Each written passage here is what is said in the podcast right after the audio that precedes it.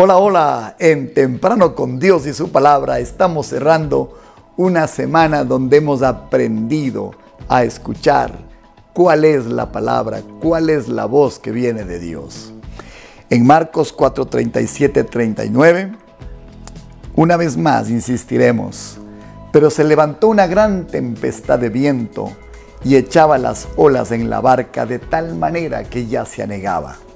Y él estaba en la popa, durmiendo sobre un cabezal.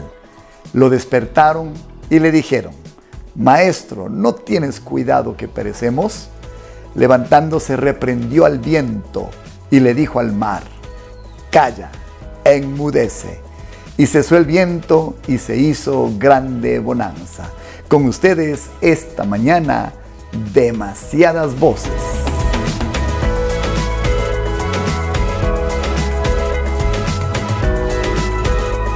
Hemos dicho que el creyente tuvo un pasado en Egipto.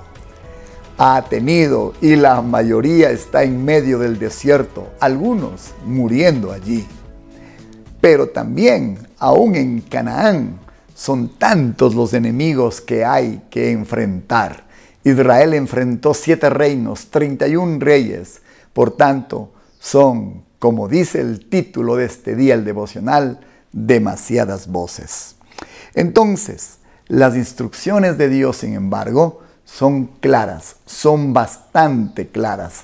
Allá en Josué capítulo 1, Dios le había dado órdenes muy claras a, a, Josué y le recuerda diciendo, como ya hemos dicho, esto ya le dije antes a Moisés, pero no lo hizo. Espero, Josué, que tú ahora lo hagas. Entonces quiero enseñarle al menos cuatro voces extrañas que siempre se atravesarán en su camino. Primero, la voz de los hombres. De estas voces, de las voces de los hombres, está lleno el libro de Job. Todos sabemos que allí aparecieron tres amigos, ¿verdad? Elifaz, Bildad y Sofar. Ellos trataron de interpretar los acontecimientos según su corazón, según su opinión, inclusive tratando de defender a Dios como si el Señor necesitase un abogado. ¿Sabe qué es lo único que lograron?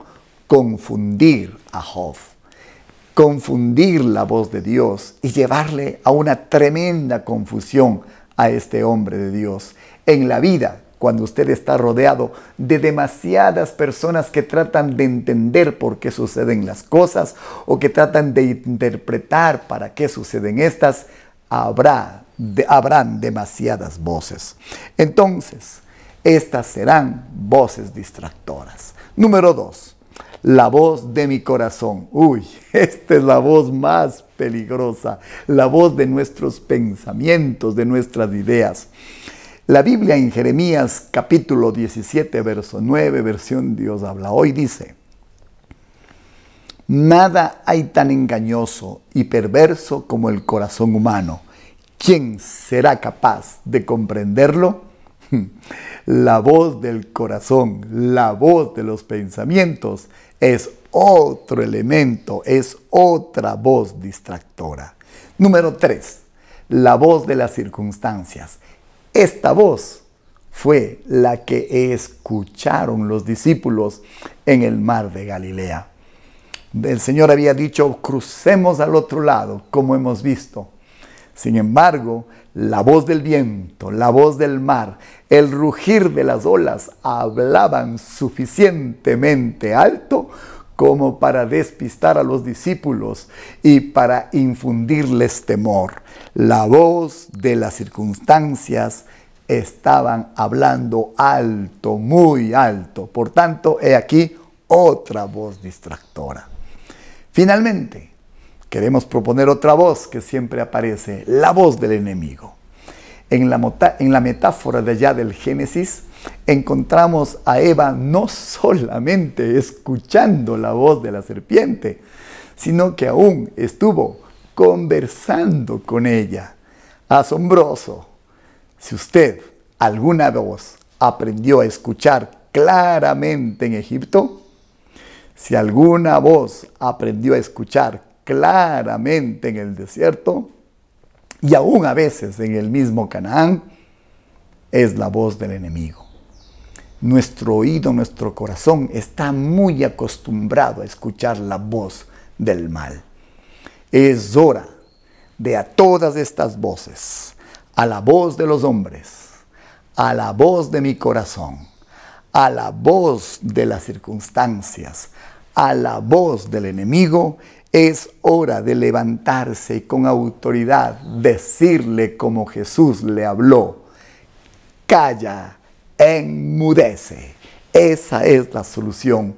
Debe distinguir cuando se levantan voces extrañas en su vida y tiene que mandarlas a callar.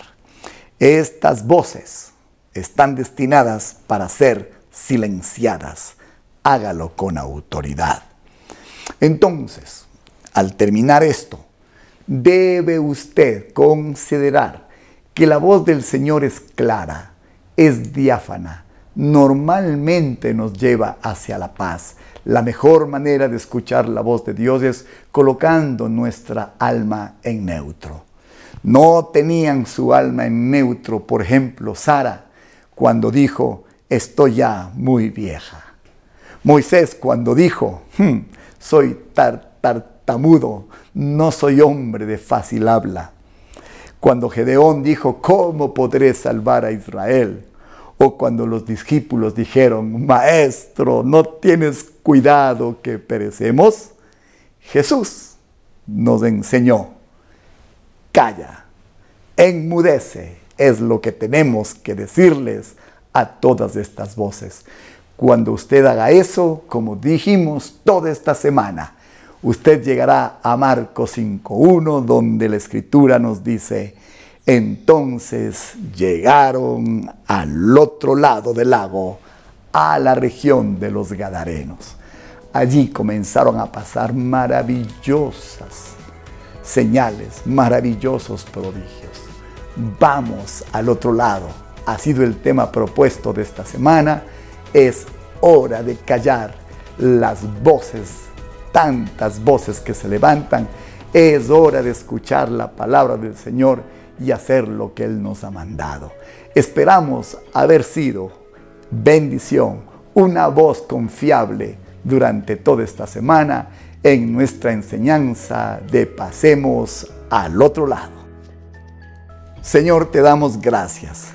Ha sido una semana de aprender, una instrucción que ha hablado nuestro corazón. Estamos reconocidos. Oramos, Señor, en el nombre de Cristo Jesús que iremos y haremos todo lo que tú nos has mandado.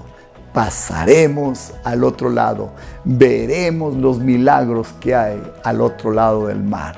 En el nombre de Cristo Jesús. Amén y amén. Visítenos en YouTube en Comunidad de Fe y Barra. No se arrepentirá.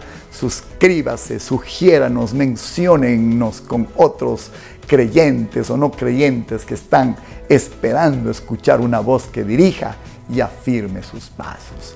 Este fin de semana vaya a su iglesia, no deje de asistir para adorar al Señor y para escuchar su palabra.